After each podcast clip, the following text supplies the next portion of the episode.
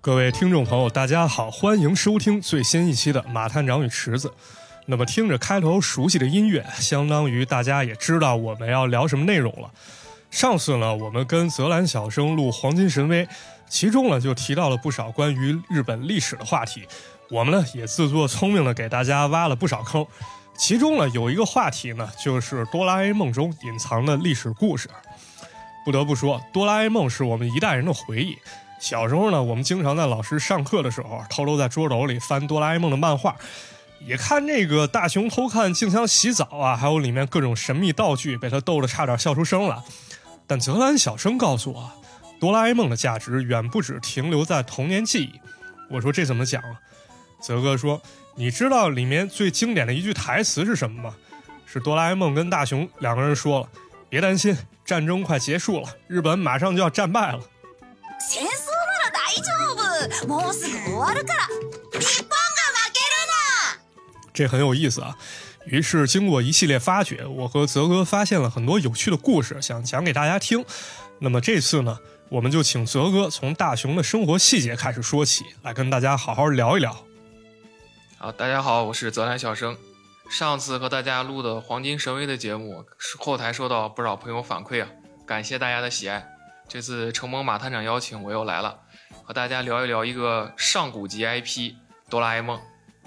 我先问马探长一个问题：你知不知道大雄是哪年生人？啊，这我还真知道啊！这个当时做功课的时候，我查到了，我查到一种说法，说大雄的生日是一九六四年。其实如果换算成日本纪年法是昭和三十九年。我们这里面啊，就是不管它是昭和纪年还是公元纪年，这个一九六四年对于日本来说是一个很重要的年份儿。没错，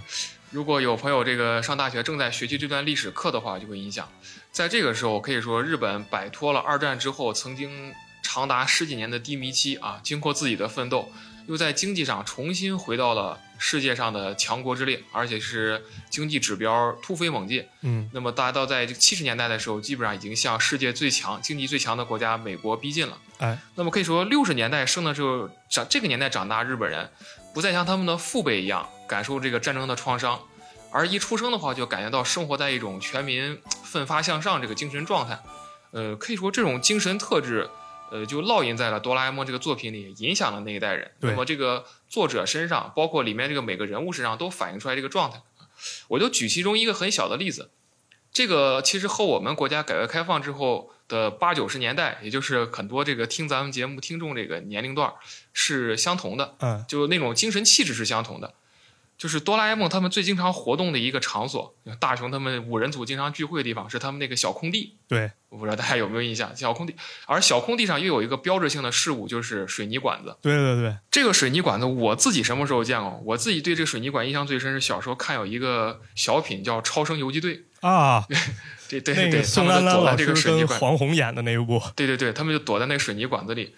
呃，这个水泥管子呢，我们就把它升华一下或者上升一下。为啥会有那么多水泥管子？那就说明这个城市它需要大规模的搞这个基础建设，对才会有这些工，就是用盖完房子之后，这些剩余品就没事没地儿放，就堆在这个地方，就成了孩子们的玩具了。嗯，那你大规模搞这个基础建设，说明什么？恰恰说明这个经济正在发展变好嘛。啊，有对吧钱你可了，能有有对有钱了，要搞基建，而且这个一搞基建就带来很多就业工作岗位。对，哎，为什么就说和我们八九十年代，咱们就小时候看那个时候就就精神上共鸣很强呢？因为咱们那个时候正好也处于这个阶段。哎我就记着我小时候，我们家院子里堆的也有这种水泥管子。对，就某种程度上，日本这部反映六七十日本六七十年代日本的这个作品，和我们中国八九十年代这个青少年的童年正好契合了。哎所以我也就觉得这是这个作品在中国能那么火的一个原因。哎，没错，泽哥说的这一点非常贴近咱们的生活啊，所以咱们这期主题呢，其实相当于借由《哆啦 A 梦》这个作品呢，呃，讲一讲我和泽哥所看到的跟日本近代史有关的一些内容啊。那泽哥刚说了一点，我也给大家讲一点吧，关于大雄出生的这一年。人大雄出生的生日啊，是一九六四年。其实这一年日本也发生了一个大事儿，就是日本召开了东京奥运会。没过多久呢，到了一九七零年，也就是说大雄六岁的时候，人就开了一个大阪世界博览会，就是说有这个太阳神塔那个，当时非常非常有名啊。这个事件可以说成了那一代日本人的一个重要记忆。对，这个有一个哆啦 A 梦，有一个怎么说，算是姐妹篇的一个作品，就是蜡笔小新。哎，蜡笔小新有一部剧场版叫《大人帝国反击战》，对，里面这个有一个反派，他就让大家一块儿来怀旧，不要向前看。啊他们怀旧怀的是什么？怀的也就是这个大阪世博会。啊，对，没错。呃，大雄应该跟广志其实他就是同龄人啊，因为其中有一集《蜡笔小新》里有一集交代，人大阪世博会召开的时候，广志的妈妈就专门从他们的家乡秋田县专门跑到大阪去带广志看了这个标志物太阳之塔。这样来说的话，蜡笔小新应该管野比大雄叫叔叔。啊，对，没错，相当于是大雄叔叔了。正好呢，对，呃，关于大雄和广志他们这个年龄段的孩子呢，其实日本也有一种说法，管他们叫“昭和四十年男”，说的呢就是生于一九六五年左右这些男性世代啊，就跟大雄差不多年龄段。其实呢，正如泽哥所说啊，他们的童年其实相对是很幸福的，因为经济走起来了，而且文化资源呢也挺丰富。就拿咱们能够呃提得到的东西说啊，比如像这个特摄片儿、呃动画片儿、漫画这些东西，他们都能看到。而且有零用钱呢，他也可以去买一买这个玩具，像这个发售的超合金玩具，或者说像这个 Bull Mark 公牛社出这个软胶玩具，能买玩具也是社会生活变好的一个标志。对这个社会如果是动荡的话，还还买玩具是吧？ 哎买你一巴掌。 对，所以可以说，这个他们当时生活是非常多姿多彩的。我记得在二零零九年的时候，还出了一本怀旧向杂志啊，人日本人编写的，名字就叫《昭和四十年男》，目标群体其实就相当于大熊。当然，他们这时候已经是四五十岁的大叔了啊，人就对这个当时文化生活啊，当时一些好玩的东西进行了一些盘点。啊，相当于一个怀旧向杂志，也足以看出他们的他这个日子相当于是很好。它这个杂志，它这个杂志其实我某种意义上觉得，就和我们现在很多，就包括像我们马探长这个号在内的很多这个自媒体平台做的是一样的事情。对，我们就这样来翻译《昭和四十年代》，你翻译成中文的话，那就是我们所谓的八零后。哎，其实大家在精神内核上很相似，对，虽然年年代不同，但是这个精神内对核对还是非常相似的啊。年代不同也很正常。就是我们这个大经济大腾飞这个起步，正好比他们晚了这个一二十年嘛，对，正好时间上错开了啊。其实本质上这个精神内核是很相似的。啊，没错。那么今天呢，就是由泽哥来带着我啊，我们两个人来给大家讲讲这个哆啦 A 梦。刚才说的只是一个小点啊，咱们再说几个比较与众不同的故事吧。这个说到哆啦 A 梦啊，我先个人谈一下自己的看法。嗯，呃，哆啦 A 梦分成两个版本啊，我这个当然这个版本划分呢，是因为它的时间很长，所以说中间的声优换过人。那么就以不同的声优来区分，分成大山版和水田版，嗯，就是大山老师配的哆啦 A 梦，水田老师配的哆啦 A 梦，以这个为区分。呃，从画质上就很好区分，呃，大山版比较糙，对，水田版就比较细致。但是我个人有自己一个分法，就是把哆啦 A 梦分成这么几种类型。第一种是单元剧系列，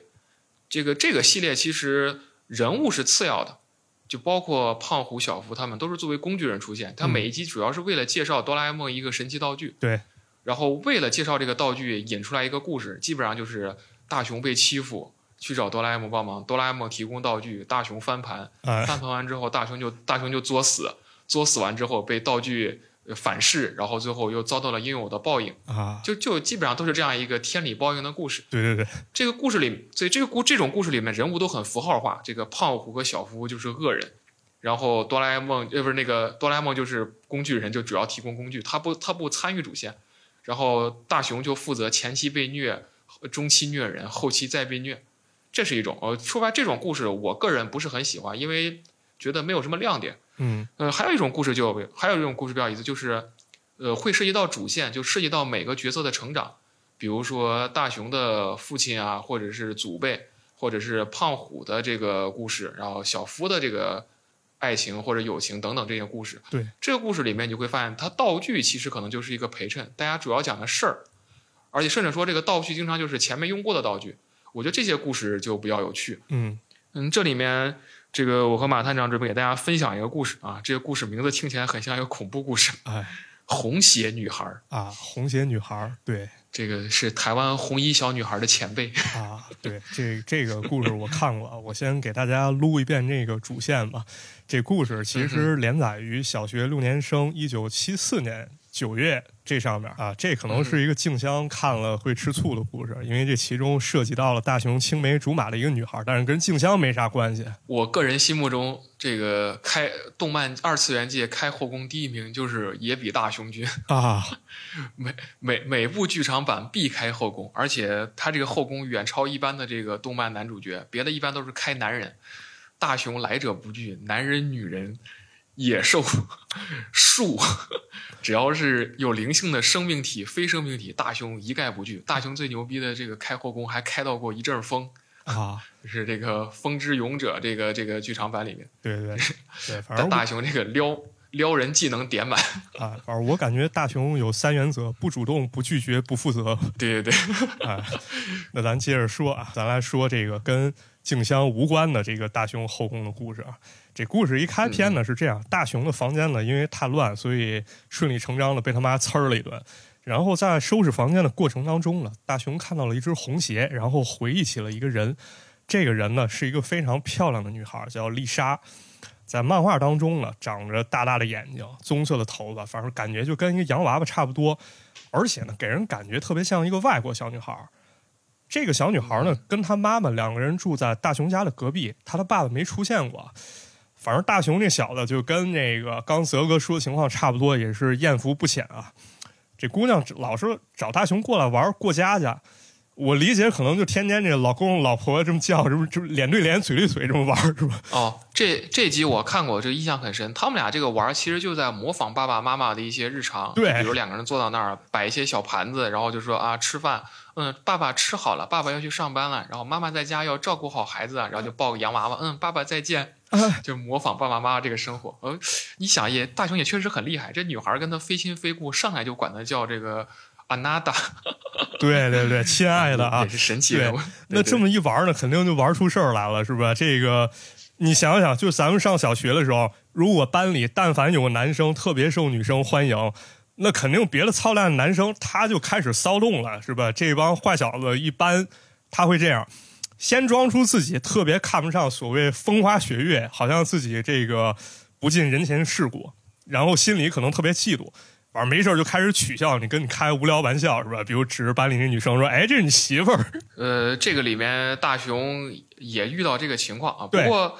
我我觉得这个这个故事里面的这个胖虎和小夫还是像我刚才说的一样，比较工具人。嗯，他们倒不一定是嫉妒大雄怎么样，就是作者安排这两个家伙一定要出来搞恶，一定要作恶。对，呃，所以所以所以这也就是我不太喜欢 TV 版，就是平常日日常系列版小夫和胖虎的原因，就是这里面两个角色一点都不可爱，没有一点值得人喜欢的地方。对，呃所以说，凡是他俩表现好的话，弹幕就会刷啊，剧场版胖虎，剧场版小福上线。 啊，没错。于是呢，这俩工具人他们就开始开始搞事情了，然后就说：“你一个男孩子，你怎么天天玩儿过家家啊？是吧？”然后散播舆论，说：“哎，大雄，你肯定喜欢人这个这个女孩吧？你喜欢人丽莎吧？是吧？小男孩吧，肯定他有种比较莫名其妙自尊吧，人说两句，他可能就觉得这事儿特别丢人。所以呢，为了加入这个反派二人组的阵营啊，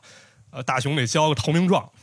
必须过去把人这个丽莎先给人欺负一顿，把她这个过家家玩具弄翻，然后把人脚上穿的鞋给弄走，这个感觉挺迷惑了。你这又不是比武招亲是吧？其实这两个大熊做的也挺不好的。对，呃，你这跟人玩儿不玩儿就算了吧，东西掀了，最后还要抢人东西，没这错弄不好大熊就要进少年犯管理所了。啊、对，反正这么一搞吧，这俩工具人儿，这个小夫胖虎看了可高兴了，然后赶紧煽风点火说：“牛逼，你这才是男子汉应该干的事儿啊！”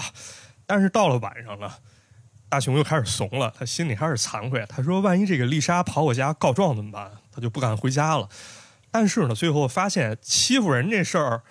人丽莎到底也没跟任何人提过。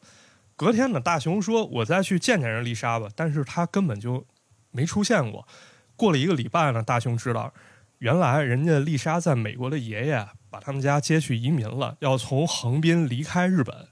那么大雄去了以后啊，想去找丽莎，发现已经人去楼空，所以这事儿特别后悔啊！别说道歉了，就连这个最后一声再见啊都没有机会说出来。所以呢，这个故事的结尾相当于是大雄在哆啦 A 梦的帮助下啊，回到了过去，然后用这个经典的时间包袱皮把自己变小，然后跟你你你说这个时间包袱皮，就证明你看的是集美版的翻译，啊，对，时 间包时间包袱袱皮，皮儿。对对对，呃一包人就变小了吧，然后大熊变成而且了这在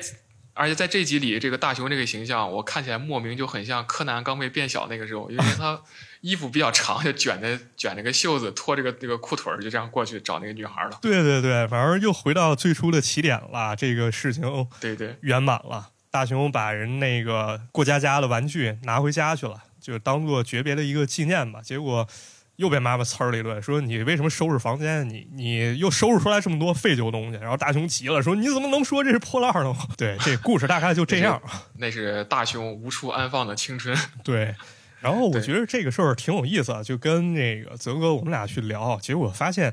人这故事里面其实有梗的啊。我就说嘛，优秀的作品它都仅不仅仅是反映作品故事本身，它背后都蕴含着当时的深刻的社会历史背景。哎，没错，嗯，这个红鞋女孩儿也不也不意外啊。这个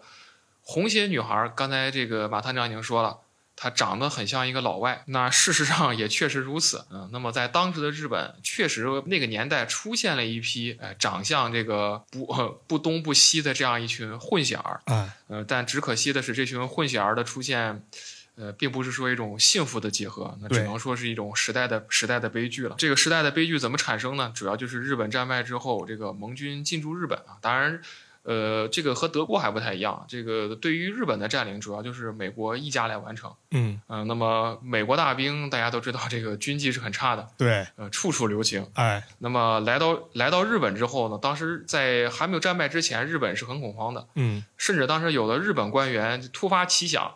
呃，我现在给大家讲可能觉得很奇怪，就当时想了一个，假如说我们战败了。那么我们就要实施一个与时俱焚战略，就是把我们的女人先都贡献出来。那么当美国大兵和我们这个女人睡觉的时候，我们这些女人趁其不备，把这些美国大兵的睾丸给它捏碎，哦好这，样就可以有效的杀伤敌人 啊。当然，这就是就是在当时快战败的时候，很多人很绝望的想法。但其实真正到最后战败的时候，也没有人实施这种所谓的玉碎战略。啊那，么取而代之的是，当时的当选者为了就是怕这个惹这个美国老爷们不高兴，那么有意识的向占领军呃输送了很多女性。嗯，呃，这种有意识当然不一定说集体组织去啊、也有集体组织的，但其实更渴望是对于当时这种社会风气的一种默许。那么当时日本战后整个社会秩序濒临崩溃，然后这个人民群生活就比较贫苦。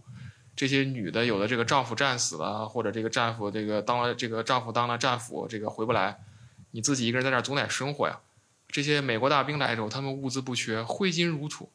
然后就把这些女性当成了一种可以拿很廉价的这种物资来交换，交换你给我进行，嗯、换取某种，呃，陪伴服务的这样一种，呃，玩物吧，我们就可以可以说是一种玩物。那当然，很多日本妇女为了生活嘛，也就选择了这样的一种生活。嗯，而当时的整个日本社会，不管是男性还是政府，觉得这样这种方式至少可以保证日本国民不再受二次伤害，那么对也就了默许了这种女人去这样做，嗯就是默许一通过他们一小部分人受到伤害，来保证整个国家的国民总体上呃不再受到二次打击。那么你这有这个陪在一起是吧？那陪吃饭，呃这个陪聊天，那可能陪着陪着，这孩子就陪出来了。对，那孩子孩子陪出来之后，就出现问题。这些其实很多美国士兵对于性的上都是比较开放的。生完孩子之后，他们也并没有把这些孩子当成自己的亲生儿子，就只是当成一种累赘。嗯，而且他们在这儿占领军，在这儿待时间不会很长，是吧？他总是要回国的。对，那走了之后，这些女性她肯定是获得不了一个合法的妻子的身份的，就只能被抛弃在这儿。嗯，那孩子就更不用说了。那么，在这些美国大兵走了之后，日本社会相对恢复正常之后，这一些当年和占领军生下来的孩子，就成为了社会上一种异类。对，呃，那么社会舆论不仅不会说感谢他们这种特殊的贡献或者付出，嗯，而且会把他们视为一种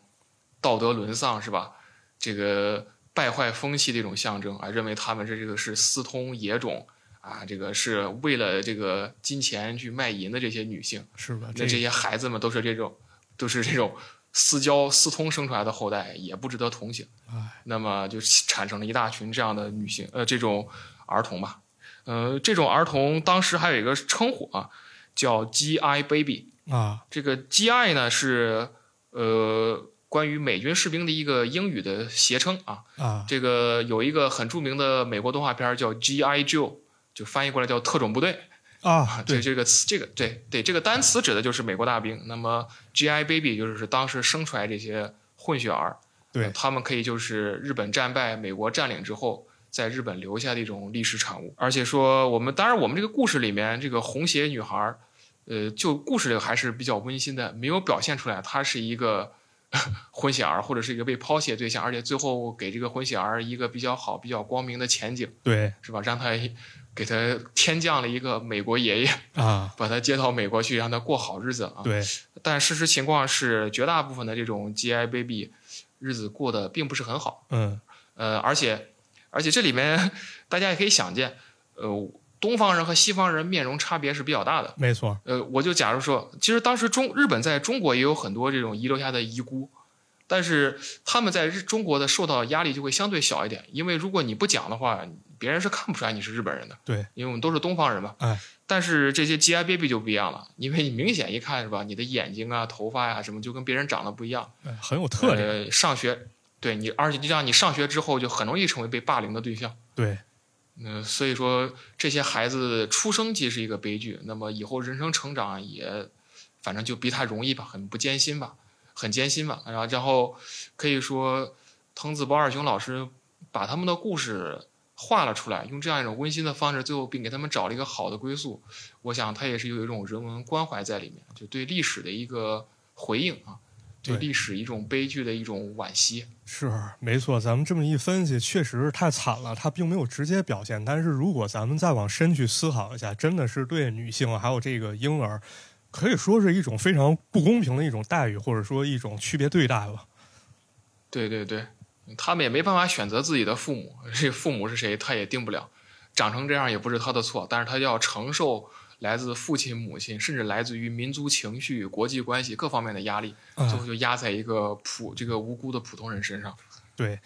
而且我发现，其实在这故事当中还有一个梗啊，就是咱们可以说是线索，故事中的线索就是嗯丽莎的这个红鞋。哦，对我发现这个红鞋很有可能是来源于日本诗人叫野口雨晴的一首诗。这诗的名字呢，就叫《赤血》，呃咱们理解就是红血啊。他这个诗哦呢对，红鞋是这么讲的啊，嗯，呃，我给大家念一下：穿红鞋的小姑娘被洋人先生带走了，从横滨港上了船，被洋人先生带走了。现在她的眼睛是否已变蓝？生活在遥远的异乡，每次看到红鞋，就会看到洋人先生，便会想起他。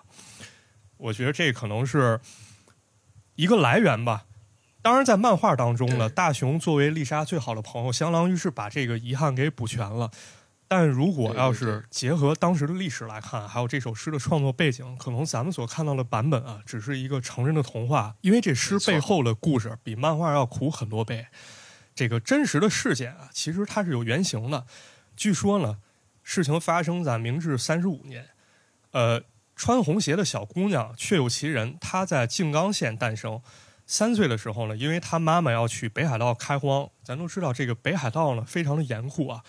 她没有办法去带这着就自己和我女们上次聊的黄金神威的故事就连起来了。对啊你想想，又是雪啊，又是熊，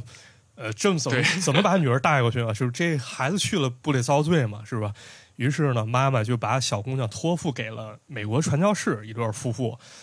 但是呢，妈妈并不知道。这个红鞋女孩呢，在她想象当中可能是去美国过上更好的生活，但其实事实并不是这样。因为在传教士夫妇准备回国的时候呢，女孩得了重病，据说是肺结核，这在当时应该算是一种绝症吧。没错，哎，所以说得了这个病以后呢，他也没有办法说，我坐那么长时间的船，坐这个船运跑到美国，所以呢，为了她的健康，传教士夫妇又把这个女孩托付给了东京一个教会孤儿院，这俩夫妇就回国了。到了小姑娘九岁的时候，她终于因为久病不治，离开了人世。啊，这相当于是红鞋这个梗最初的来源。那么我们再回看《哆啦 A 梦》这个故事，它展示的呢，可以说是大雄小时候生活的一个瞬间。但结合刚才泽哥所讲的这个 GI Baby 也好啊，或者说红鞋这梗也好，其实好像都是一种时代的眼泪。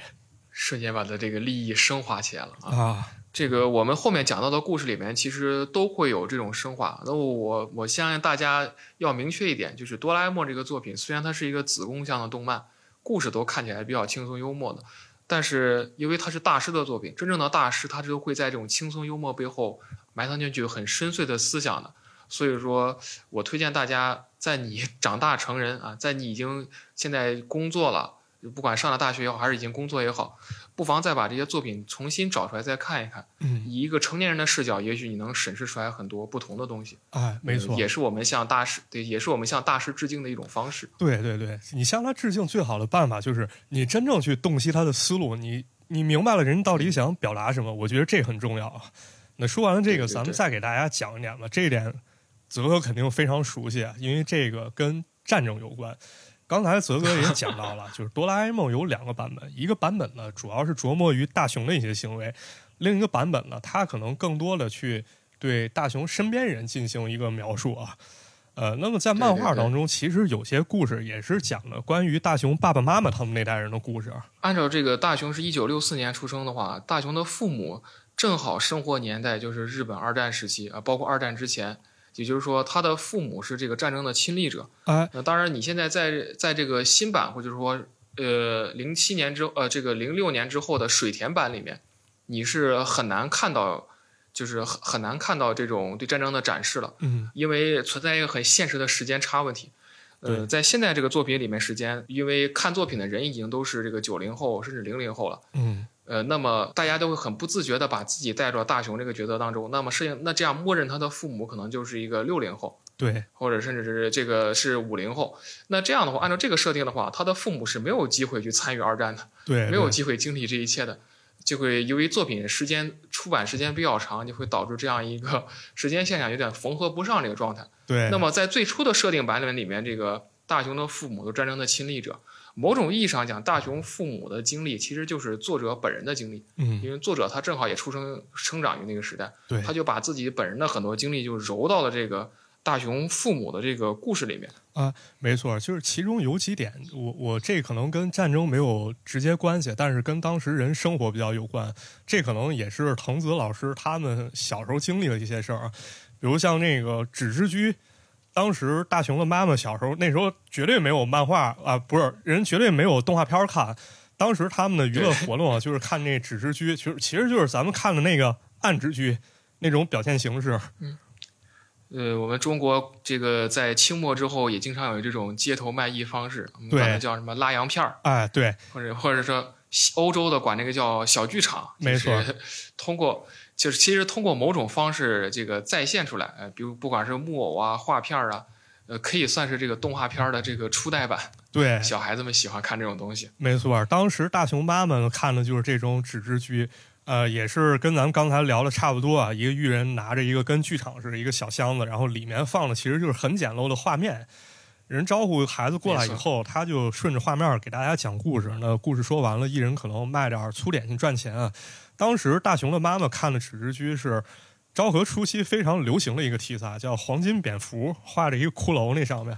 但是我在看我手中这版本，它上面写的说大熊的妈妈去看的是皮影戏，这可能是怕大家理解不了。然后大熊啊对的其其其实本质上皮影戏跟他们这个意义是相通的，啊 他，们都有一个共同的祖宗。对对对，啊，大熊爸爸小时候呢，那时候漫画已经开始流行了，所以说当时没有漫画的孩子很难融入集体啊。呃，那时候可能正好是日本赤本漫画，就是印刷非常粗糙那种漫画，可以理解为纸浆漫画那种漫画形式开始出现了。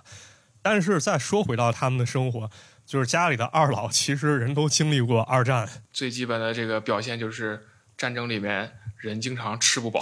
对，没错，在这个感恩机那集当中，我印象非常深刻啊。大雄这代人啊，人人生活好是吧？他吃饭就开始浪费，那么大雄的妈妈呢，就找到了大雄，决定了以前可能是这个直接批评啊，现在就循循善诱，咱忆苦思甜吧。就说我小时候啊，因为日本战败，经常吃不饱啊、问大雄说，如果没饭吃，那你该怎么办啊？大雄说：“让妈妈做不就行了？”妈妈说：“没米呢。”大雄说：“吃面包不就完事儿了吗？”妈妈说：“如果什么都没有了。”大雄说：“那咱去外面就吃拉面店，那不也挺好嘛，是吧？但其大实雄此时化化身晋惠帝，何不食肉糜？ 对啊对，大雄其实可能根本没有想过啊，就是他的爸爸也经历过一段非常非常惨的一段时光，因为他爸爸正好经历了二战非常非常惨痛的一个过程啊，就是他们响应号召，去疏散到乡下躲避空袭，以至于在庙里去念书。嗯嗯，这个也是二战时候各国居民的一个常态啊。呃，大家如果看一些英美的这个电视、这个电影作品、电视剧作品里面，也会有这个反应。哦，美国没有，说错了。呃，因为美国本土没有遭到袭击，英国是有的。那么英国当时被德国轰炸的时候，也会把这些城市的孩子们都疏散到乡村去。呃对那这个主要就是因为城市是轰炸、空袭、袭击的重点目标，那么乡村的话相对来说安全一点。对，就把这些孩子疏散疏散到那里去啊。那当然，你想一下子涌了这么多人进入乡村，那你这个资源肯定是有限的，那肯定吃上都会成为很大的问题啊。而且这里面也有强调一点，这个很多人就觉得这个打仗是吧？这个日本在当时我们中国跟他作战，我们中国这个打得很艰难。其实日本这个国内在当时也是处于一种半温不保的状态。嗯，这个日本军国主义机器全开，这个把它所有的这个资源都拿来打用来打仗，军队当时还能获得比较充足的资源保障，那么代价就是普通平民日子过得是非常艰难的。对，呃，一般老百姓，呃，如果你不去参军打仗的话，在家也是吃不饱，是吧？那个米饭团子也是不够的。对，这种这某种意义上来说，也是军国主义，不管它不光它伤害到了这个它侵略国家的国民，也是对本国国民的一种反噬啊，并不是说打仗了你占了别人那么别人国家那么多领土，你就能过好日子，哎，反而是仗越来越打，这个军费越来越高，国内老百姓越过越穷。没错儿，呃，其实大雄的爸爸当时生活真的不是特别好啊。这个故事是怎么展现呢？其实是通过一个生活的瞬间啊。呃，大雄的爸爸讲了一段以前的故事，他说他在战时的时候，有一次在河边遇见了一个长得像百合花一样的女孩儿。这女孩儿什么都没说啊，然后送给爸爸一块巧克力就走了。大雄他爸爸说了一句话，就说这个巧克力的味道我到现在还知道。那么换到大雄这块儿，他可能不会去想战争到底有多么残酷啊，于是他就开始跟哆啦 A 梦去作死。他们就说：“哎，咱们回到过去，咱们去看看那女孩儿，然后拿照相机给她拍下来吧。”然后两个人就真去了。啊他们准备拿这个来要挟他爹。啊，对，向他赶妈赶来紧给我邀买功模型是吧？你不买我就给你给你散出去啊！然后这俩人就去了，去了以后根本找不着他爸，于是呢就跑到这个避难的寺庙里去问了。有个和尚跟他们说啊，这孩子们都去耕田了。结果就在这个时候，本应该五蕴皆空的这么僧人啊，人家感慨说了一句话，说不知道再这样下去，日本的未来究竟会变成什么样。大雄也没当回事儿，这句，对这句话其实不是僧人说的，这句话是藤子不二雄老师借着角色之口，把这个他自己的所思所想，对于这个战争的态度，就这么给展现出来了。对，没错儿。但是呢，在漫画当中呢，大雄可能没当回事儿啊，他找到了他爸爸，发现爸爸的造型非常诡异啊，那剃着光头在大太阳底下耕田呢，这手都磨破了。这个光头其实也有讲究哎啊，这个，呃，这个可以给说一说。这个光头如果用日语发音的话，应该是叫 boss。 boss 我我我不知道我发音对不对啊？啊，这个 boss 什么意思啊？boss 就翻译成中文就是和尚的意思。方主我们可以这样来理解，他这个头这种头型就是和尚头，嗯当然剃光的和尚头嘛，这个大家很好理解。那么在当时日本社会，头发呃也是一个很重要的呃一个一个要注意的事物，如果稍有不慎，你可能就会因为头发惹来杀身之祸。那么在战争年代，呃，可以让马大长先猜一猜，那你觉得哪种头型是最上等的、最最流行的？ 这个可以说这个让别人一看就知道你是这个社会上的精英人士的。社会精英人士，我我有两种想法啊，第一种是来源于李连杰演那《精武英雄》，我觉得可能是。就像人那最终 BOSS 周比利演那样，就是头上有一个盖儿头，就跟美国大兵似的，可能这是比较高级象征。嗯还有一种，我猜可能是留个小分头，戴个眼镜，就是我从西方回来，我很有文化，可能这种是上等人表现。你说这两种头型正好是当时日本社会上男性啊，我们不说女性，啊男性最常见的两种头型，一种叫和尚头，就是那光头；啊另外就叫少爷头啊，少爷头的话，就是至少还能留一点头发，可能梳一个分头比较稀释。啊，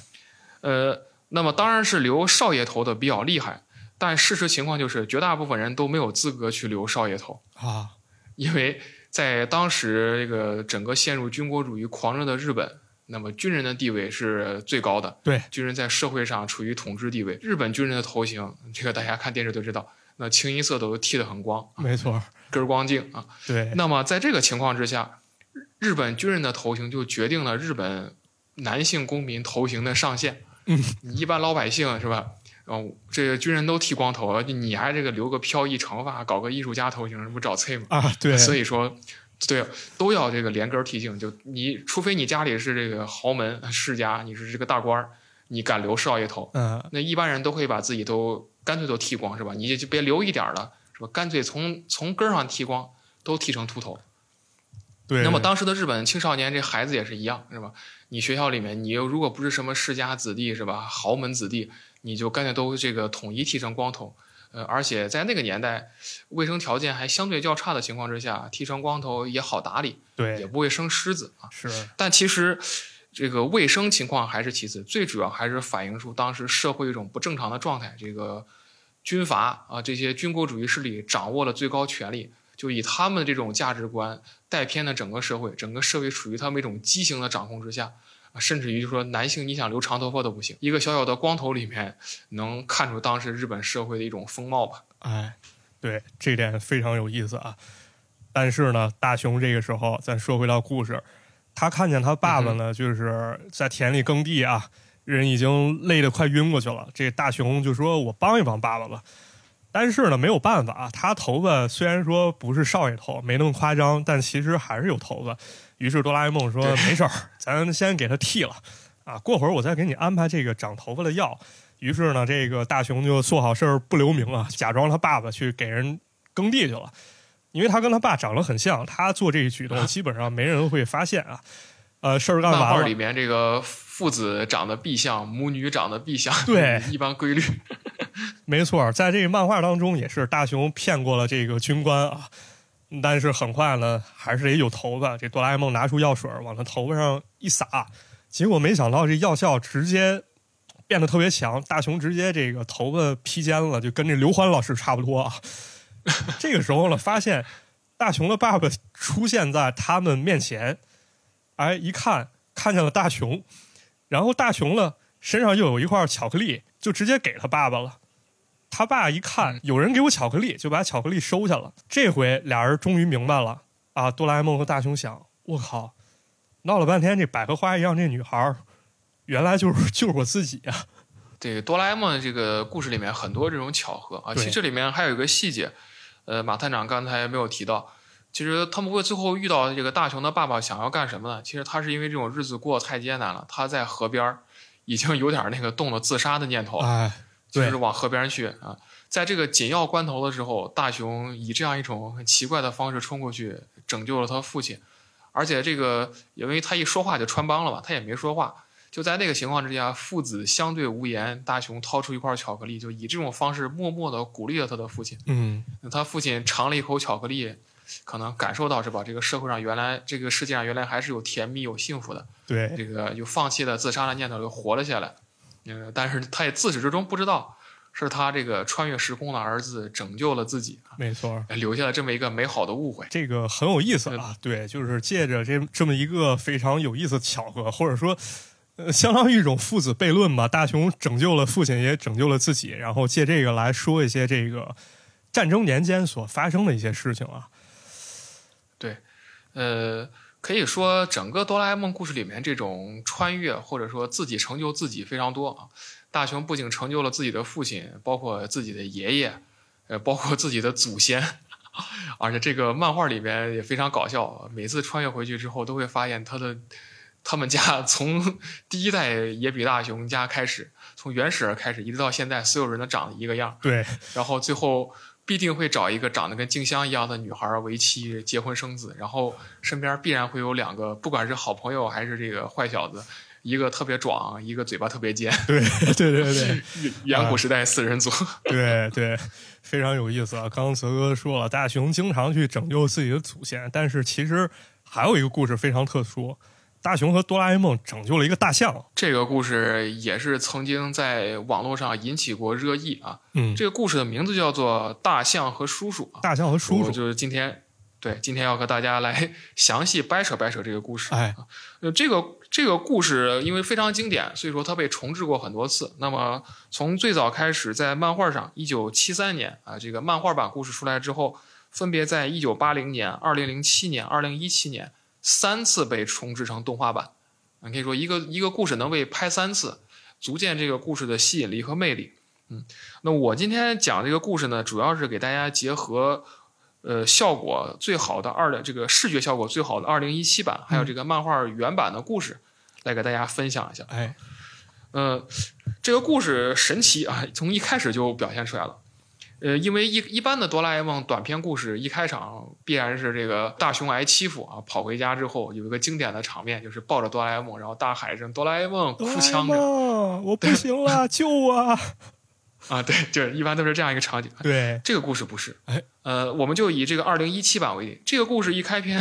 不是大雄，嗯反而是一个陌生人啊，在一个在一片丛林之中啊，走的又累又渴，摔倒了。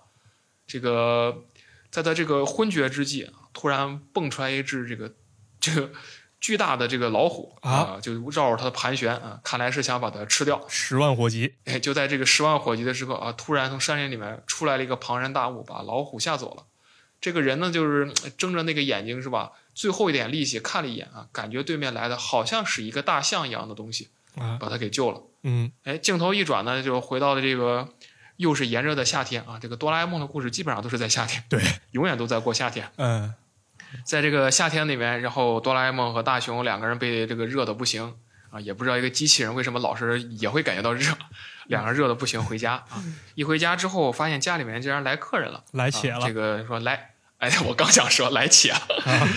来且了，哎，两人过去看是吧？这个爸爸妈妈正在招待一位贵宾啊，这个人是大雄的叔叔啊。这个大象与叔叔，这个叔叔指的就是这个人啊，但这个角色需要这个多讲两句。在原版漫画故事里面，这个人是也比这个是也比大雄的叔叔，也就是他爸爸的弟弟，对是他爸爸的弟弟。你可以叫这个可以理解为也比大雄他二叔。啊，呃，但是在二零一七版的故事里面呢，这个我们更准确的翻译应该翻译成野比大雄的叔爷，因为他是他父亲的叔叔，是野比大雄父亲的 叔叔。啊，因为上映时间原因，这辈分必须岔开啊啊，对因为这这对这不是收了，这时这也这是收爷了对，是吧，也对，也是也是我们刚才讲的时间原因，因为时间线跨的比较长，为了保证这个故事主角小时候是在那个年代， 只好把这这个辈分抬了一辈儿啊但是他这个称呼称呼都是欧吉桑啊，只不过一个是大雄的欧吉桑，一个是大雄他爸的欧吉桑，哟，把这个辈分儿给抬了啊 啊，这都是一个小细节啊。嗯那么大雄的叔叔叫这个野比伸四郎啊，那他来的家啊，他是一个呃旅行家啊，而且经常到世界各地去旅行，哎到这个草原、到丛林深处去拍动物哎啊，算是一个拍摄动物写真的旅行家。这可以，那么他就在给两给大雄和哆啦 A 梦，包括他们家人看了很多他拍摄的照片啊嗯。这里面有例行玩一个梗，这个大雄掏出一张照片，指着说：“看这个长得很像哆啦 A 梦。”啊，我想大家一对大家一猜也知道，那照片顶上画的是一个狸猫。对对对，狸猫妖然后怪，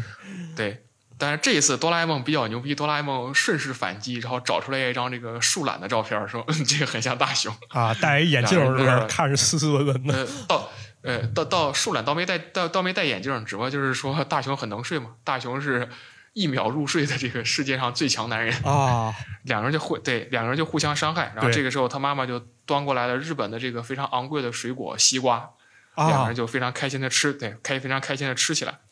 呃，在吃西瓜的时候，就大家聊天，这个他的叔爷就问他，这个申四郎叔叔就问他说：“大雄你喜欢什么动物？”然后大家就聊这个问题。嗯，大雄就说他都喜欢是吧？他没有一个特别的。那么叔叔自己说，他说他最喜欢的就是大象。然后这个时候镜头一切，哎，这个故事就开始回忆过去了。啊，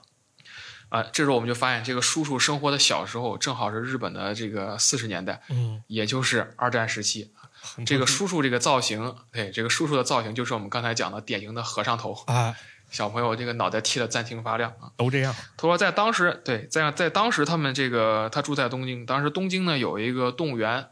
呃，动物园里面有很多动物是吧？他经常会去看。那么其中他说最受欢迎的，也是他最喜欢的，就是动物园里面有一只大象，啊、那个里面就反映他每周都会去看那个大象，嗯而且就觉得就跟这个大象特别投缘。呃，特别是这个当这个饲养员说想争取一个人过来，这个这个找一个这个志愿者过来给这个大象喂食的时候啊，他自告奋勇，被选中之后给大象喂食啊，跑得太急还差一点摔倒，嗯，大象还很温柔的用鼻子把它给挽起来了。通人可以性。说两个人就心里对心理上产生了一种很深的羁绊啊。哎，呃，但是这个故事开始到在这儿的时候还是一个很温馨的故事，但是随即这个镜头又一转，天上密密麻麻飞过来了很多飞机。旁白就说：“但是这个战争爆发了，啊呃，日本东京遭到了空袭，啊他就和就他其实就跟大雄的父亲在上一个故事里的遭遇一样，也是被疏散到了乡下。”是这话锋一转，西康西，对，对，这里面其实我还很想补充一个细节，就是这个日本这个就是美国飞机过来轰炸日本这个事情。嗯呃，在我们这个国家的抗战史里面，对于这段琢磨不多，因为这个事情不是我们干的。对但是其实这个在日本战争后期是很重要一个事情，也就是它的学名叫做盟军对日本的战略轰炸。哎，这个嗯，这个时间持续的非常长，可以说从珍珠港事变之后，美国人就开始了。嗯，但是在战争的最后两年，特别是四四年和四五年，尤其是四五年的时候，战略轰炸达到了一个顶点，可以说构成了那一代日本人一个最黑暗的记忆。嗯战略轰炸不是大家想象中的普通的飞机过来炸一下就走了，而是美国每次会动用至少三四百架战斗机组成一个庞大的轰炸机群，而当时的日本基本上丧失了这个防空能力，对于美国这种庞大的轰炸机群，这个完全没法没有还手之力。束手无而这策。个美国，对，而且美国当时还研究出来，日本的房屋建筑多是木质， 对，那么对症下药嘛，这个像诸葛亮一样，藤甲兵那就用火攻。啊，那么美国就有针对性的这个战略轰炸的时候，选用的都是凝固汽油弹。这这太惨了。对，这一波轰炸下来是吧？虽然说军国主义是可恶的，但是这个军国主义治下这些人民，我们也真是又觉得又可气又可怜，嗯被战略轰炸可以说炸的是是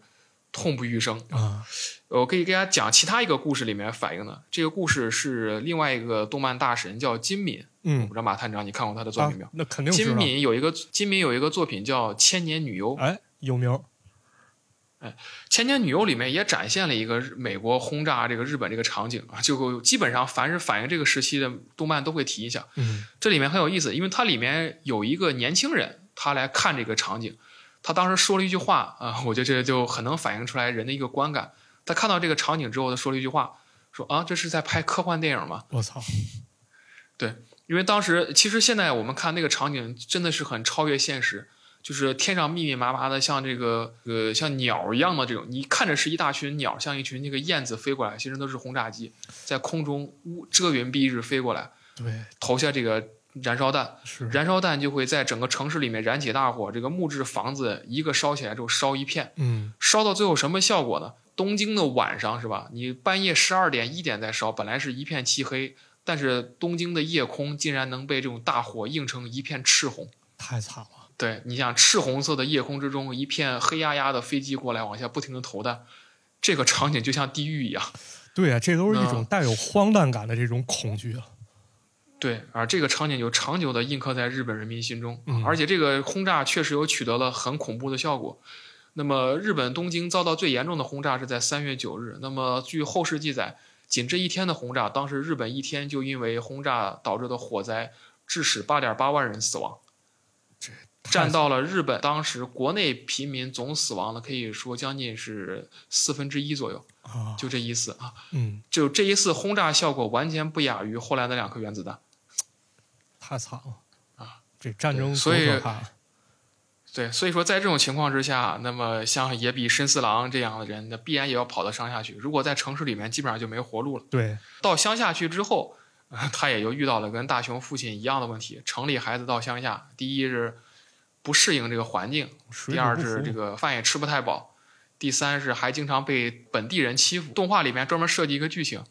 他这个自己一个人坐在那儿很难受，在那儿想哭，然后旁边那些坏小子就是欺负他，然后又是一个长得很像胖虎的和一个长得很像小夫的人。 啊当然，对啊，他们欺他们欺负野比家有传统，就是说是吧啊，你个东京来的，是不是想回到你们大城市啊？什么就就有点那种农村人瞧不起城里人那种感觉，啊，都在那儿很孤单。对，他就孤单就只能通过一种方式来排遣，就是不停的给这个城市里那个动物园的饲养员写信，就是问他那个大象好不好。那个大象的名字叫哦，对对，这个大象有名字叫花子，花子我看也有翻译成叫有翻译成花夫的，对我们就叫花夫吧，感花觉夫听起来像一个像也像一个男性的名字。嗯，就是问他好不好，就大象成了他在战争年代的一个寄托对，啊。但是这个这个故事的结局很悲惨，就是叔叔就跟他们讲，在战争后我重新返回到东京去动物园的时候，发现动物园已经基本上没动物了，这个笼子都空了。都死了这，个动物园是呃，而且一片破败，因为被轰炸过了嘛，这个一片破败。嗯等到去大象大象社去看的时候，大象社已经空了。曾经大象社门口有一个大象雕塑已经碎了，正好那个头掉那个地方。其实动画那个地方画的很有深意，那个雕塑头掉那个地方，这个在你看过猛一看就很像一个大象的头盖骨，嗯，就有一种这种末世啊坟墓这个景象。对，哎，就让他感觉到很惋惜。他说以后再没有见过这个大象。这个故事讲完之后，本来没事儿了，但是没想到我们拥有正义感的哆啦 A 梦和大雄又又又怒了，又飙了。啊，这忍个不了，对，这个八零年动画版就是从他俩生气开始。八零年动画版一开始就是他俩在那儿憋气，嗯，观众都不知道他俩为什么，他俩憋气，憋气完突然蹦出来一句：“我们干吧。”然后我说：“嗯，好。”两个人直接拉开抽屉就跳到时光机，啊，又呼就穿越回那个年代， 就就是要去就是要去拯救这个当年的华夫啊。嗯，当然，他们俩就抱着这种很天真的想法。那么，等他们俩穿越回去之后呢，走到那个动物园的象舍，就看到了这头大象。那么当时感觉到明显的就很憔悴，因为饿了很长时间了。对，嗯，这个时候呢，这个大象的管理员就过来，这个饲养员拿了一桶马铃薯啊，本来要喂给它吃，但是喂了之后突然就又不喂了啊。这时候这两个正义感少年又爆出来了，然后说你怎么不喂了呢？这样是不对的。然后把这个把这个桶的马铃薯直接咵全都撒给那个大象。啊，这这个饲养员就很着急啊，就说那不能吃，这里没有毒，这是为了毒杀他用的准准备的这个毒药啊，啊。这个两两个人就非常紧张，就是想赶快去捡，就没想到这个大象非常通人性，哎，就自己用鼻子把那个马铃薯一个一个捡出来了。嗯，当然，我看弹幕也有一个说法，其实说是大象也很聪明，它能够辨别出来有没有毒，啊，它也是因为它也是一种智商很高的生物。对， 啊，当然这里这里面首先我们要讲一个细节，就是在哆啦 A 梦的世界观里面，基本上没有人会对哆啦 A 梦的出现产生任何的不适应情况。没错，这个对这个二战饲养员完全没有感觉到这个这个生物有什么不正常的， 然后他们就开始聊起来了。这这，然后就是说怎么回事儿，就说这个战争因为导致的这个呃民生凋敝什么，然后这个上级啊就是这个军方要求动物园不能够再养这些动物。人都当吃然，军过，方要求动对动物园不能要求这个，军方要求动物园不能再养动物，他给了几个理由。呃第一个就是刚才马探长讲的，人都吃饱是吧？你养动物，特别是养那个老虎、大象啊，我这人一人个人都顶好几个人吃，对对，还吃对还吃那么多，你不能养这个。第二个理由说，这个如果空袭了，这个什么笼子什么炸坏了，这个动物动物跑到大街上去伤人，这个理由是这个就作品里面给了一个很重要的理由，但是我这里必须给大家澄清一下，这个理由很扯淡，啊，这理由非常扯淡。这个怎么说？第一个，如果空袭的话，动物它也不是钢筋铁骨是吗？如果真的动物园被空袭，这些动物也会受到伤害。 嗯，第二，就算动物真的跑到大街上之后，我觉得以当时那种情况，可能多半儿不是说动物伤人， 也可能有很多人危险把这个动物都给吃掉。这个是翻着呃吃了，我这里提出自己的解释啊，这个我个人认为，为什么说这个军队一定要要求动物园把这个动物杀掉？其实还是为了体现出来军国主义的狂热。嗯，呃，这个包括后面里面这个军队来这个军官，他也这个台词里面也有展现，是吧？全体国民都要这个准备为大日本玉碎，是吧？为这个最后天皇陛下做最后圣战。嗯，连人都这样了，你那动物难道能置身其外吗？其实杀动物，其实本身我觉得倒不是说它要有什么问题，而是表达一种态度，就是我们这是吧，不管人都不活了，那动物是吧，马是吧，这个老虎、大象都不活了，我们这一块儿是吧？你是日本的动物，就要为我们这个日本这个帝国主义这个献身。其实表达是这样一种态度，这个太就是狂或者热这了，样一种对一种狂热的精神是吧？嗯每个人都要去献身。嗯，一七版的话没有太展现杀其他动物，八零版挺残忍的。八零版里面展现的是怎么杀其他动物，你包括杀那个野兽的话，像老虎啊、豹子啊，比较凶残嘛。嗯，怎么杀？就是先饿他，把他饿的都奄奄一息，躺地上不能动了，最后拿枪把他打死，啊，就怕他反抗，对，就就很残忍。嗯，那大象呢？大象就有个问题，第一，妈这玩意儿太大了，不好打。对这个打不一开始想给它注注 对注射毒针，注射毒针发现皮太厚也扎不进去。其实就主要是这个，确实这个大象这么大体型，你这个打毒针或者是其他剂量一次性是不能致死的，包括你拿枪打都不能保证一次性致命。但是如果你不能致命的话，大象发起狂来那可是了不得，这确实是一个庞然大物。对，这排山倒海，对，所对，所以最后想就是喂这个毒马铃薯，但是最后毒马铃薯其实他也没吃。嗯，那么这个管理员后来回来就给这个园长汇报不吃啊。正在此时的时候，这个反面角色登场了，就是一个象征着日本军国主义的军官带着他的士兵来了。哎，军官的形象也可以说，这个军官形象在这个几个版本里面刻画都不太一样。嗯，呃，所以这里面我个人最 diss 的就是零七版。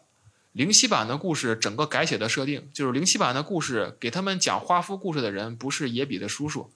而是大雄、哆啦 A 梦他们，包括静香、胖虎、小夫他们在动物园参观的时候遇到了一个路人大爷。嗯，我觉得这就这个这个这个故事就很鬼扯，一个路人大爷突然滔滔不绝的给你讲这段故事，然后因为这个故事，哆啦 A 梦他们产生共情去救，我觉得这这就很不合理。对，而且零七版让我觉得很不好演，就零七版里面这个军光形象有点帅，啊，就是明显没有 get 到藤子不二雄老师那个批判的那个精神在那儿，对，所以我不太喜欢。一七版是最还原的，呃，八零版、一七版都很还原，一七版更还原。一七版不仅还原的人物军官人物造型是一个小小矮子，一个小矬子，而且夸张了他的肢体动作，就显得这人特别狂热。嗯，就跟他打了鸡血似的，一说话啊，园长你怎么还没有弄是吧？我们每个人都要这个奋斗，奋献身，就感觉是一个打了鸡血的军国主义分子，啊，就是更加能够反映藤子不二雄老师他对于战争的这个态度。对，然然后这个军官来了之后，就是说这个大象没解决，那只好我亲自去解决。那这个时候，哆啦 A 梦和大雄就要站出来打圆场。对然后再一次，哆啦 A 梦再次被 diss，然 后这个军官说了一句呃台词是吧？园长看好你的动物，怎么让狸猫都跑出来？有这么大狸猫 吗？当然有，还是我说的嘛，剧情里默认所有人都对哆啦 A 梦不感到奇怪。对对，咱就然这后么一看就成哆啦 A，对 哆啦 A 梦就很生气嘛，然后他就要跟这个军官发脾气，然后大雄把他摁住，啊就两人就开始劝说军官说：“这个我们没必要杀这个大象是吧？这个也没有也没有那么紧急，是不是？大象这么可爱。”对，然后这个军官就说是吧，为了战争最后决战是吧？这个跟这个敌人决战，我们这个牺牲也是在所难免的。然后此处啊必须给这个原作者藤子不二雄老师点个赞，也同时又要为这个后面所有参与制作哆啦 A 梦的这个创作者们都点个赞。辛苦了，这个台词直对这个台词直接拉高了整个哆啦 A 梦系列作品的水准，就把它直接封神到我心目中的日本 number one。嗯，这里面当时这个聊天嘛，那个军官就说啊，那战争是吧？要为战争这个要做最后决战，怎么怎么样？然后大雄就说一句话，他说没关系啊，战争很快就结束了。人民的然呼后声嘛，嗯，哆啦 A 梦马上又补了一句，日本战败了。啊，这这句话，啊这个不仅是在当时石破天惊，而且可以说在以后，就即便是在今天的日本听起来，那也是振聋发聩的。对，而而且为什么我非常推崇一七版呢？一七版在这个情感上更进一步。漫画里面是，呃，大雄说战争快要结束了，然后哆啦 A 梦补了一句，呃，日本战败了。他们俩是以很平和的语气，嗯，但是，一期动画版里面，他们两个是同时，呃，同时高举双手，就是像一种欢呼的状态说这个日本战败了。啊，嗯，这个场景当时在在这个中文互联网上直接就火了。对，哆啦 A 梦和反战挂钩，就是成当时年度也算一个小的舆论话题。没错，我跟你说，这个这个话讲完之后，当时全场皆惊，呃，当时那些在场人都傻，因为在当时那个情况之下，是吧？军国主义控制的日本之下，你能讲出来这种话，那不说大逆不道了，就把你五马分尸都不为过。军官当时就把这个刀拔出来，就要这个劈他们， 说说你们是不是敌人的间谍，就要杀他们。啊，这个时候一呃这个一七版是为了这个效果，呃，加了一段这个追车戏啊。这个先是军官追着他们跑，然后两个人就开始逃跑，后来还骑骑上了一个日本，就是日本鬼子经常骑那种跨斗摩托，胯子， 就是那种三轮儿对挂斗摩托，就那种。啊，这个曾经很流行，两个人骑这个摩托车那样跑啊，有一段对精彩追车戏啊。嗯，但是咱不管不管怎么样啊，反正就是这个军官就要要砍他们，他们俩非常惊恐。啊，恰在此时，啊美国人美国飞行员帮了一下哆啦 A 梦，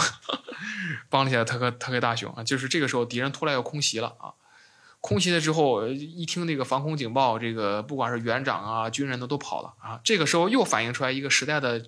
时不同时代的人对于这个历史的一种看法或者一种观感。嗯，呃，大家都跑的时候，大雄茫然无知，就问哆啦 A 梦说：“啊，什么叫空袭啊？”他他甚至不知道什么叫空袭。啊，然后哆啦 A 对哆啦 A 梦就给他解释啊，空袭就是敌人飞机过来轰炸什么的。然后解释完之后，俩人傻逼突然反应过来， 我操，对，这不马上就要过来炸了，然后两个人赶快找地方躲起来。这里面其实也反映出来，就是大雄他作为没有经历过战争的一代，他对这个东西是没有概念的。对，他听到防空警报就没有任何反应，不像不像其他人，其他人一听就条件反射知道，马上又是一场血雨腥风，赶快就要躲起来。嗯，这里还可以给马探长科普一个小知识来：当飞机 当遭遇到飞机轰炸或者炮击的时候，这个你趴下来躲避炸弹的时候，还是有讲究的，不是说简单的一趴就完事儿了。这怎么说？大家听一听，哎，学会了，没准以后能保命。对，哎，第一，你趴的时候啊，比如说你看这个敌人炮击或者飞机过来轰炸的时候，你趴的时候，你的头冲的方向一定要跟轰炸的方向相反。哎，比如说你感觉到这个轰炸是从你的东边过来，是吧？这个爆炸这个气浪是从东边吹过来，那你这个趴的时候，脑袋要冲，脑袋也冲着东边，就是你不要脑袋跟这个东边的爆炸方向头对头正相冲，这是这样为啥可以尽量最小对减少你的伤害。啊，这样最这样这样一点伤害啊。啊，第二个点就是你趴下来的时候啊，整个身体就是说趴就是四仰八叉，不是，你的身体一定要成一条线趴下来，不是说四肢全部张开，两腿要夹紧并拢，这样着地，双手抱在胸前，不是说双手这个平铺或者前伸，双手要这个合起来含在胸前，啊，然后把你的把你的头埋在双臂形成的这个夹角之间，保护第三点最最重要的这一点，大家听会了一定能保， 一定要学，一定能保命。来，啊快说吧，你在趴，你在趴的时候，你刚才不是说你双臂不是在你胸前交叉吗？对不是形成一个夹角吗？没错，这样的话就会把你的胸口微微的架起来。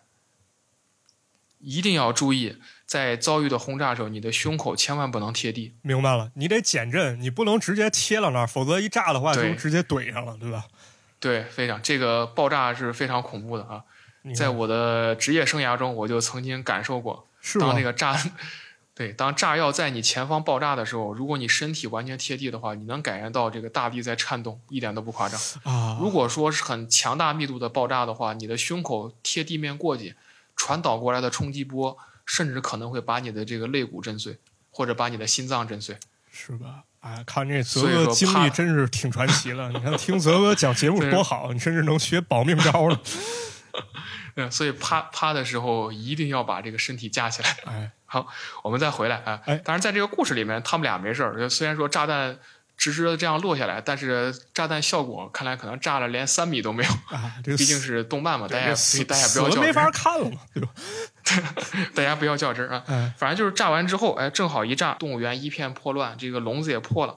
大象就溜了。好了，对，军官就非常生气，说就感觉他就跟大象杠上了。其实你也发现，他其实本意上也不是为那些冠冕堂皇的理由，他就代表了军国主义对当时社会的一种态度，是吧？我去我今天要杀你，就一定要干成这个事儿，为了我所谓这个理由，是吧？你再怎么着都不好使，对我觉就得一定甚要杀掉这个大象啊，我觉得甚至都有一种发泄的感觉在里面了。啊！对，就是发泄，哎是吧？我要做这个事儿，就一定要做成。然后哆啦 A 梦和大雄就想办法去帮助这个大象。嗯，呃，在老版的故事里面，这个帮主就很简单，就是他们把大象藏起来，然后用缩小灯把大象就缩小了。缩小完之后，就把大象给偷偷这个带走了，就是嗯通过一个道具叫邮寄火箭，就是把它放进去之后写上去目的地，这个火箭筒就直接发射上去，就会把它送到相应地点啊。对，当然 也很奇怪，他们这时候为什么不用任意门儿？ 然后啊这反样还正能就这陪着去啊，啊。主要，哎，那主要就是为了感觉多用几个新道具吧，对对然后凑合再缩小灯把它缩小，然后这个管理员在旁边一脸懵逼， 说：“靠，这是怎么回事？” 但是管理员最后还是很开心，就看送走了。这个一七版的话又加了很多剧情，嗯一七版加了很多剧情，就是最后又找到这个大象，呃，这个这个找到这个大象之后，刚才轰炸。这个军官刚才还要杀大象啊，他自己在轰炸之后反而被这个木头埋在了乱木之下，嗯他自己根本抬不动那个木头。哎，这个时候就面临到一个生命的选择问题啊。这个管理员最后他还是比较善良，最后还是劝说这个大象过去，就是花夫过去帮助那个军官把木头移开，给人救等于了，说间接救了对救了他一命。救了他之后，这里面描写的这个军官心态的转变，也描写他就感觉这个时候觉得也很愧疚，很不好意思。对，然后他和管理员两个人相互扶持在一块儿，就觉得怎么办？然后大雄他们就站出来说：“我给你们提供个解决方法，就是我会把他送走，送回到他的老家去，因为他是一只这个印度象，对，就把他送到印度丛哎林去啊。”然后就展又又展现他的神迹，掏出灯来把它变小。然后军官和管理员两个人 圆睁大眼，什么下巴都掉地上，妖孽是，什么黑科技？ 对，妖孽嘛，对。其实这里面我这里面还可以说一下，这个狸猫在日本神话里面本来就是会妖法的。对，就它就一种很奇怪的事物。其实我觉得这里面反而把哆啦 A 梦误认成狸猫的话，也倒很好解释，就就认为它就是狸猫，它就是它就是日本神话里的怪物显灵了，它就会各种妖法。对，这样其实反而能够解释哆啦 A 梦这个这这些这些神奇道具。然后哆啦 A 梦他们俩人就把这个花夫送走了，送走完之后，他们俩就通过时光机又回到现在。这个故事设计的很巧妙，就他们两个人听到花夫死了之后，这个就很生气，直接就因为招待那个叔叔是在一楼嘛，他们俩就直接上二楼去坐时光机回去改变历史了。哎，这个时候叔叔讲的故事还没有结束，因为叔叔说：“我给你们讲一个跟大象有关的故事，是一个跟大象有关很奇很奇妙的故事，就是讲在在他们两个人离场的时候。”这个大雄他爸爸就就接了一句话，就说：“叔叔，你讲这个故事最后不就是小时候你喜欢大象，大象后来死了吗？这故事也没什么很奇妙的呀。”哎，然后这个叔叔就说：“哎，奇妙的事儿在后面。”哎，他这句话一讲完之后，正好就接上了后面就是大雄和哆啦 A 梦回去改变历史。哎，改变历史完之后，他们两个一下楼，正好又回到这个叔叔说完这句话这个时间节点上。就他们俩就在门外开始听，叔叔就开始讲这个后面的故事了。啊，就这是两他个就碰前后他又在印度碰见大对象了，对，前后又接上，就叔叔就说他去印度的时候有一次啊，就是迷路了，又累又渴，最后快晕倒了。也就是我们刚才讲的刚开始那只故事，对，刚开始那个故事。然后在这个时候啊，快死的时候，他脑海中就跟那走马灯一样想过很多事情，濒死哎，体验想起了爷爷奶奶，哎，就想想起来自己的这个亲人，想起来自己曾经在乡下的生活怎么怎么样，哎，最后落点落在哪儿？落点他当年在动物园看这个花夫这个大象。嗯，就想就想起来这一幕啊。没想到他模模糊糊突然一睁眼，啊，感觉好像就看见华夫了。但那个时候，他以为自己这个属于濒死体验，属于死前这个走马灯，对，不是真实的华夫。但是他就感觉到，不管怎么样，就这个就这个他幻想中的华夫就把他卷起来，放到他的背上，哎，就背着他往前走。哎一瞬间，他仿佛又回到了自己的少年时期，哎，跟华夫一块儿玩耍，然后走啊走啊走，走到地方，等他再苏醒的时候，他就发现他被这个当地村庄人给救了，他他自己也不知道到底是谁救了他。哎然后这个大雄的爸爸，大雄的爸爸就在那儿说，是吧？那虽然这个故事听起来很奇妙，但是您刚才不也说了嘛，那当年轰炸那动物园都没了，这个花夫不是死了吗？对，然后所以大这个他叔叔就说嘛，所以说这个故事才很奇妙啊，就即便是做梦也好，是吧？就是能在梦里遇到花夫一次，我也是很开心的。对，哎，但是没想到大雄和哆啦 A 梦在门口一听，哎，突然冲进去就很开心，在那儿跳，说我们成功了，我们成功了。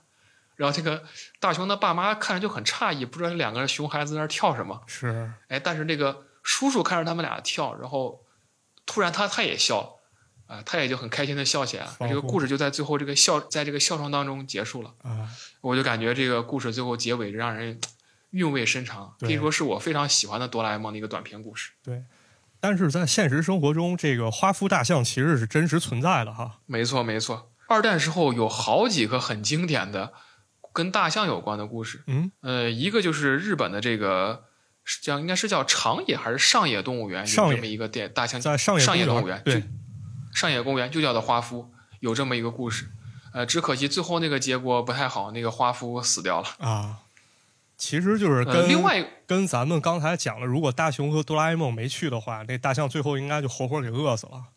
呃，对，还是就像我们讲那个红鞋女孩一样，她们俩代表的是另一种可能性，另一种美好的未来。对，但真实历史里面其实并没有哆啦 A 梦，也没有时光机，很可惜。很多历史是对你没有法改写的。对，但同时我还可以讲，还有另外一头大象，另外一头大象叫林旺，哎，这台湾这头象象对它，呃，或者说他是一个曾经经历过多家转手吧。他本来也是一头印度大象，啊他也无拘无束，没有什么归属。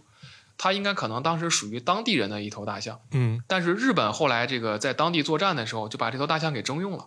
日本当时在东南亚作战的时候，就把这个大象给征用了，因为在东南亚丛林里面，你这个运物资，这个车肯定是不行的。对，哎，就发现当当地人驯养大象，大象挺好，就把这个大象抓回来给日本人运物资。后来我们这个中国远征军在东南亚反攻，把日本人打败了， 嗯，把这个大象也算物资给缴获啊了。缴获这个了，大象从此又从日本这个军队里面又编入到了我们的部队里面。嗯呃，后来这个是吧？这个他们这个军队后来到台湾去，那么这个大象也就跟着部队到了台湾。那么后来是在台，应该有是台北动物园吧？我记不太清是哪个动物园了，在里面一直生活。呃，可以说这个林旺这个大象还不错啊。对这个后来不仅很长寿，日子过了很久，而而且人家还是这个抗日英雄。没错因，为他后他后来被这个获救之后，也这个帮助这个中国军队运了不少物资，嗯这个算是转换立场，对，也算是当时大象一个挺好的一个归宿吧。哎，这个还真是挺有意思的啊！听泽哥这么一分哎啊但是析，不管对，但不管怎么说，这个战争本来其实是人类的事情。这个在二零一七版的一个故事里面，就借着大雄这个叔爷的口来说的是吧？就即便是呃，当时说要杀掉大象，大雄的爸爸说，那战争年代也是没办法的事。但是那个叔爷就很严肃的说了一句话，呃，即便战争年代，那也是人类的战争，是吧？我们人类不能因为我们这种愚蠢的战争，就要让无辜的这些动物们付出代价。啊，我觉得这也是，虽然说这个时候藤子不二雄老师早已经过世了，但是他这种精神或者他对于这种人本主义这种思考，还是被这个制作组给很好的呈现和保留了下来。对对。哎，说到这一点吧，其实刚才咱们总是提藤子老师，我觉得咱们不如就借这个机会来讲一讲当时藤本弘老师和安孙子苏雄老师，因为俩老师嘛，对吧？对对对，这里面首先大家要知道一点，哆啦 A 梦这个作者有两个人。嗯呃呃，但这点的话，可能很多又有细节上有争议啊、我我这里提出我的看法，就是大家看，你注意回去看一下，你们如果家里有书的话，可以看你买的哆啦 A 梦书上，书上它会标的有两个人，叫藤呃叫藤子 F 不二雄和藤子不二雄 A， ，A 对，它会标着作者这两个人。但是实际上，创作哆啦 A 梦的人就是藤子 F 不二雄，他的真名叫做藤本弘，就是对这位老师。嗯呃，另外一位藤子不二雄 A 老师，他的真名叫安孙子素雄。这位老师其实基本上没怎么创作过哆啦 A 梦作品，但是在最初这个就是原稿或者灵感设计的时候，他提供了不少信息，嗯，是这样一个情况。对但就是后来是为了尊重他，就是作品基本上都把他的名字也会摆上去。对，因为这么两位老师，对，因为很快人家分道扬镳了嘛。藤本弘老师可对能他其们实对我自己应该去画哆啦 A 梦，安孙子素雄老师呢，后来我记得人应该去画巨画漫画了，包括人看了《红对星照耀中国》以后，呃，还画了一部传世之作啊。大家感兴趣可以自己去查一查，咱这儿就不说这些了啊。这个安孙子素雄老师这部作品是非常精彩的，对推荐大家去 看一哎看。真的不错，呃，为什么提这位两位老师呢？我们就说，就刚才我们讲这个作品这么好是吧？那肯定离不开作者的这样一种贡献在里面。嗯，嗯，这两位老师他们的这种价值观、他们的精神追求，或者他们的这种呃这种经验或者道德立场，最后就才促成了《哆啦 A 梦》这个作品。我们今天看起来这么正的三观啊，嗯，他们俩为什么这么正呢？其实我就提出我的观点。那么，首先这两位老师，他们生活在那个年代，正好是日本左翼运动风起云涌的时代。那么对这两位老师虽然没有直接参与左翼运动，但他们其实两个人都是可以称之为泛左翼人士。嗯，或者至少是左翼思想的同行者和支持者。左翼立场这些作者呢，就像这个这两位藤子老师，他们立场就很坚定，他们立场就认为日本这个战争本来就是个不对的行为，嗯，所以他作品里面总是他透露出来，这个战争要尽早结束，对，快点结束，这样无意义的战争对于其他国家的国民，包括对于日本国民，都是一种很大的伤害。呃，而且没有任何好，而且他们从来也没有说刻意渲染日本人民的伤害。你可以从前面看到，日这个两位老师讲日本人民的伤害的时候，绝对不是出于一种故意卖惨的立场，嗯，而是感觉到有一种客观展现历史现实，甚至可以说有一点就是让日本青年人一代认识到这种战争的报应，对，这样一种态度在里面。呃哎，嗯，因为我为什么这样说呢？是因为有一个作品可以跟它形成鲜明的对比。这个作品叫做《萤火虫之墓嗯，》，这个作品我不知道有没有朋友看过。这个作品它所表现出来的三观就和这个《哆啦 A 梦》这个作品里就不太一样。它那个作品里面也反映了这个日本人民被轰炸也很惨，但是你可以看到那个惨是个怎么惨，就是总是着重突出这些日本这些可爱的少男少女是吧？我们都很很天真呐、很无邪啊，但怎么就被轰炸了？好惨啊，日子过得好惨，就从来没有没有任何反思说为什么会被炸。对，这个在藤子老师的作品里面就没有。没错藤子老师包括在很多其他短篇作品里面，就是非哆啦 A 梦作品里面，就很直白的表达这个观点，嗯，就认为这个战争是没有意义的，对，而且这个战争一开始就是错的。你发动这个战争本身就是错误的行为，你最后这个结果是咎由自取，这个立场价值。所以说，而且也他还会在自己的作品里那么直白的就把日本战败让这个哆啦 A 梦当成一个很开心的事情说出来，对，这就是老师，绝对是我就说这值得很值得我们尊敬。没错或者说这个日本漫画拔高一个高度，就表现在这个地方。呃，其实不不仅是这一部作品啊，这个在其他这个藤子不二雄老师画的这个哆啦 A 梦作品里也有展现。嗯，呃，时间有限呢，我就随便点几个，可以比如说他的一个剧场版叫做这个《大雄在大魔镜》。啊，有印象，呃就是狗狗，就是那个狗狗王国， 就是这个王国里面狗进化成了跟人一样的这个大熊去那里面冒险。对啊，这这个里面就反映这里面这个反派想干什么呢？反派就想把当年他这个先王尘封的这些武器，就有很威力很强大的武器重新给释放出来，然后组训练一支军队，冲出他们这个封闭的这个孤岛孤岛王国，重新去统治世界，征服世界。这个我当时小时候看没感觉，在前两天我重新看，我突然发现这不就是隐喻的现代日本吗？对呀，似那曾个相识嘛，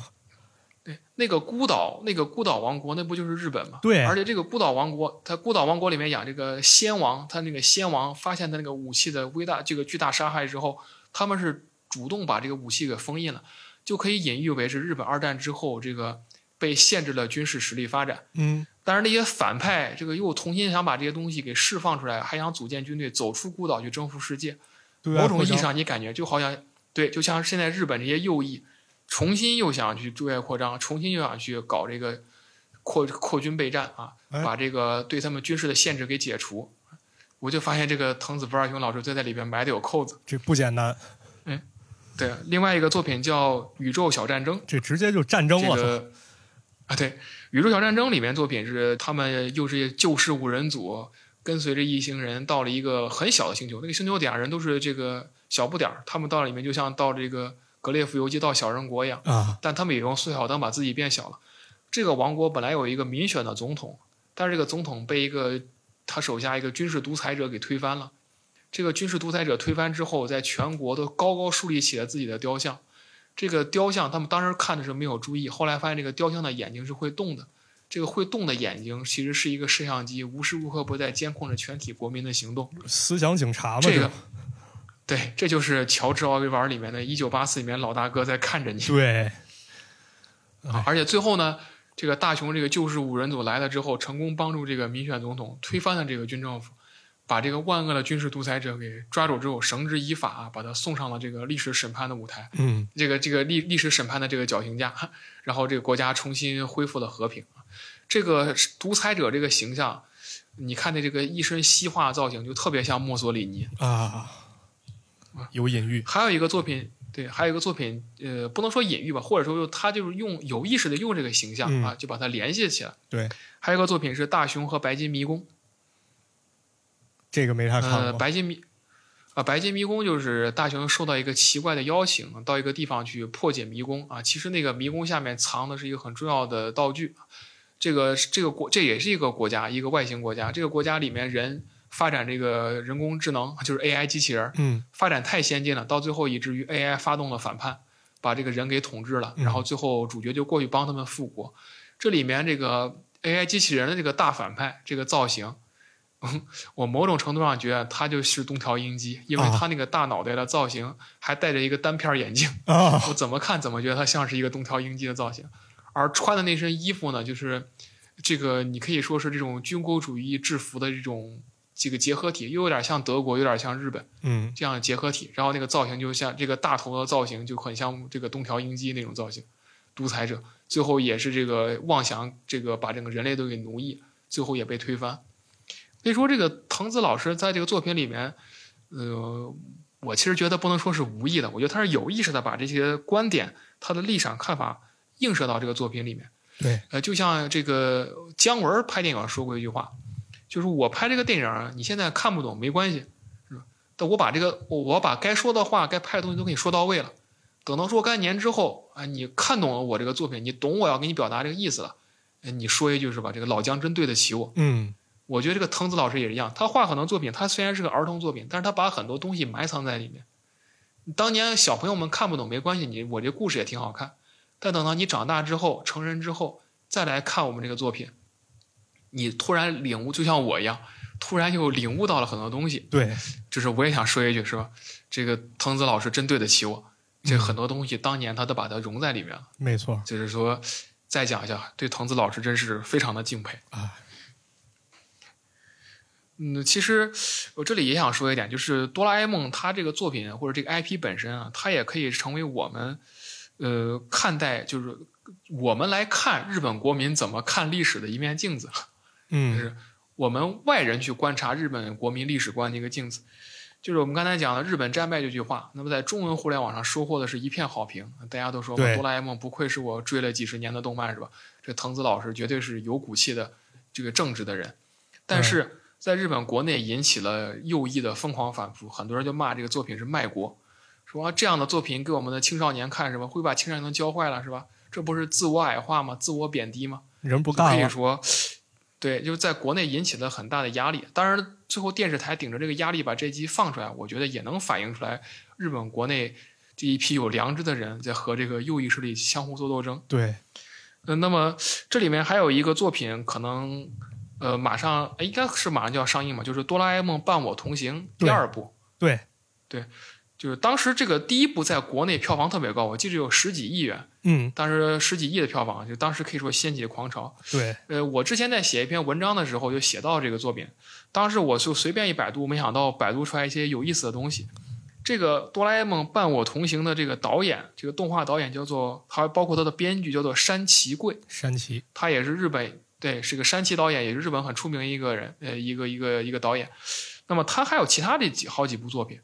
呃，他还导演过其他几部漫改作品。那么其中有一部叫做这个《宇宙战舰大和号》，啊，这个很有名，对这个作品，我倒不是说它能反映出来什么军国主义或什么，但这个作品本身其实就能可能反映出来日本人对历史的某种态度。因为在这个作品最早的漫画原版里面，这个宇宙战舰大和号是用这个战舰大和号是哪儿来的呢？就是日本二战末期时候被美军轰炸沉的那艘军舰，嗯，就可以作为日本军国主义的一个象征。这个物这个作品剧情设定时又把这个战舰给挖出来了，然后改造成宇宙飞船了。嗯，这么一个作品。山崎贵导演还有另外一部作品叫做《永远的零》，这是神永风远的特零工队相关的吧？对，这个作品讲的是神风特工队。这个作品就是很多人批判的所谓的“只反战不反战败啊”。，这个作品，这个作品里面就是讲的这个神风特工队队员是吧？他这个每次都能得胜回来，但最后他发现自己身边还有一个年轻人是吧？他这个对生活很迷茫，他最后为了挽救他，主动放弃了这个生的机会，让那个人活着回去了，自己去驾着飞机慷慨赴死撞向美国飞机。啊，其实感觉拍的像是一个悲剧英雄式的场面，对，这么一部电影。是，你我想说就是你可能看作品人根本想象不到，你这个正面这这你正在这边这个追忆童年看哆啦 A 梦，但你想象不到哆啦 A 梦和神风特工队两部看起来差了十万八千里的电影，哎，竟然是一个导演导的。对，就是它恰恰也能说明日本这个文化一种复杂现象，这种历史和现实啊，这种童真和这种残酷，它其实是深度绑定在一起的，我对们是没办法把它给彻底拆开的。没错，嗯，呃所以说在这个时候，我还是更加感觉到这个藤子老师他的伟大。虽然说他没法拆开，但是藤子老师选取了一种最适合的方式，